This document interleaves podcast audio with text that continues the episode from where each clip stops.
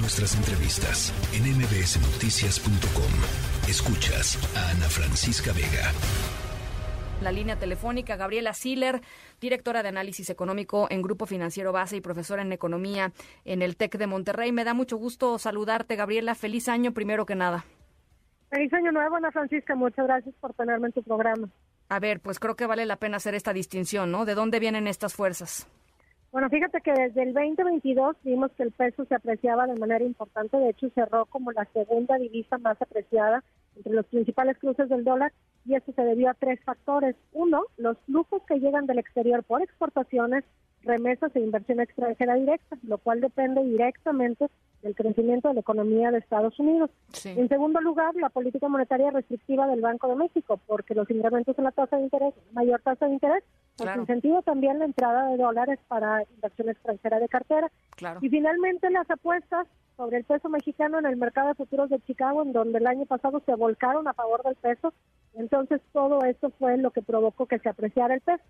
Y hoy vimos una disminución, como bien mencionabas, por primera vez de, debajo de 19 pesos por dólar desde febrero del 2020, antes de que iniciara la pandemia del coronavirus.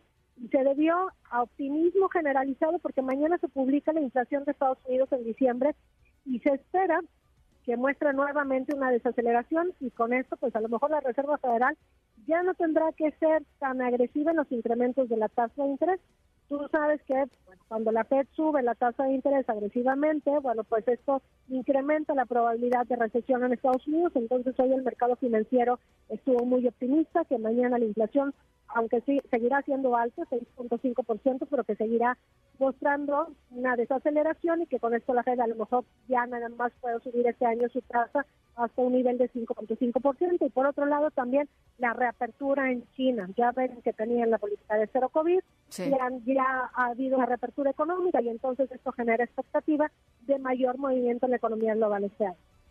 Eh, ¿Cómo, cómo eh, ves, eh, digamos, uno de los factores que estaban por ahí también un poco eh, e, en duda en la tablita era cómo actuaría el Banco de México y la importancia finalmente pues del respeto a la autonomía y de la autonomía, en fin, en, las decisiones del Banco de México, que también, pues supongo, juega de alguna manera para que haya pues cierta estabilidad, ¿no?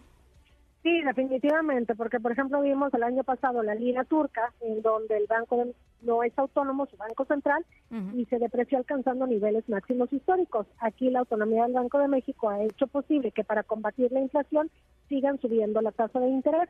Si se tuviera dudas sobre la autonomía en la práctica del Banco de México, definitivamente quedaríamos de apreciaciones del peso. Entonces, entre los factores internos que favorecieron o han favorecido la apreciación está precisamente el actuar del Banco de México, que se ve que, bueno, pues tiene buena reputación, que sigue siendo autónomo en la teoría y en la práctica, y por otra parte también finanzas públicas balanceadas, que al interior, bueno, podemos criticar o decir que a lo mejor el gasto público no se ha ejercido de manera más eficientemente posible, pero finalmente están balanceadas y no se ha incrementado de manera significativa la deuda.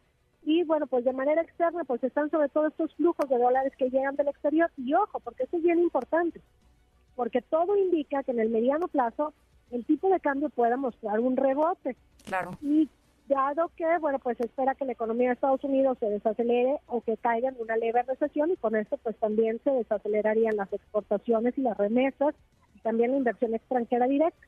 Y además en el mercado de futuros de Chicago, más bien ahí ya se volcaron del otro lado las posiciones, inclusive las que esperan una depreciación del peso, a la última estimación alcanzaron un nivel máximo histórico. Entonces, ahorita estamos viendo apreciación del peso, hacia el segundo trimestre es posible que empecemos a ver depreciaciones moderadas, para ubicarse nuevamente en niveles como de 19.20 pesos por dólar. Y es posible que este año otra vez pudiera volver a subir hacia los 20 pesos por dólar, pero mucho va a depender también de lo que ocurra con estos flujos de divisas que llegan del exterior. Oye, y, una de las de las cosas que le pega, digamos, a los bolsillos de una cantidad importantísima de, familias en México, y ya lo decías, son las remesas, Gabriela. Eh, eh, el tema de que el, el, peso esté apreciándose frente al dólar, eh, pues ahí significará que durante por lo menos algún tiempo las familias mexicanas estarán recibiendo pues menos menos pesos, o sea, menor cantidad, digamos, de pesos por remesa recibida.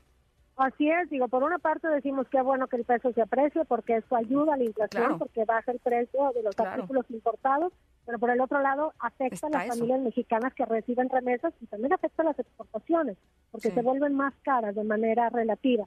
Lo bueno es que la apreciación ha sido paulatina, entonces es como si uno se fuera un poco poco acostumbrando pero sí definitivamente que esas remesas por los mismos dólares recibidos al cambiarlos a pesos, pues ahora recibirán una menor cantidad. Y lo malo es que de por sí, pues ya se espera una desaceleración de las remesas. El año pasado, pues se estima que crecieron alrededor del 13%, este año yo creo que veremos un crecimiento del 6 o 7%, pero cambiándolos a pesos, pues todavía mostrarán una mayor desaceleración.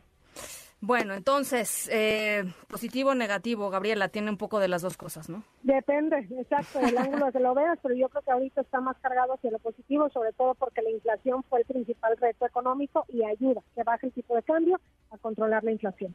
Bueno, pues ahí está. Gabriela Siller, te agradezco muchísimo. Ojalá podamos conversar más seguido por acá. Con mucho gusto, Ana Francisca. Un abrazo. Muy buen año, Gabriela. Igualmente. La tercera de MBS Noticias.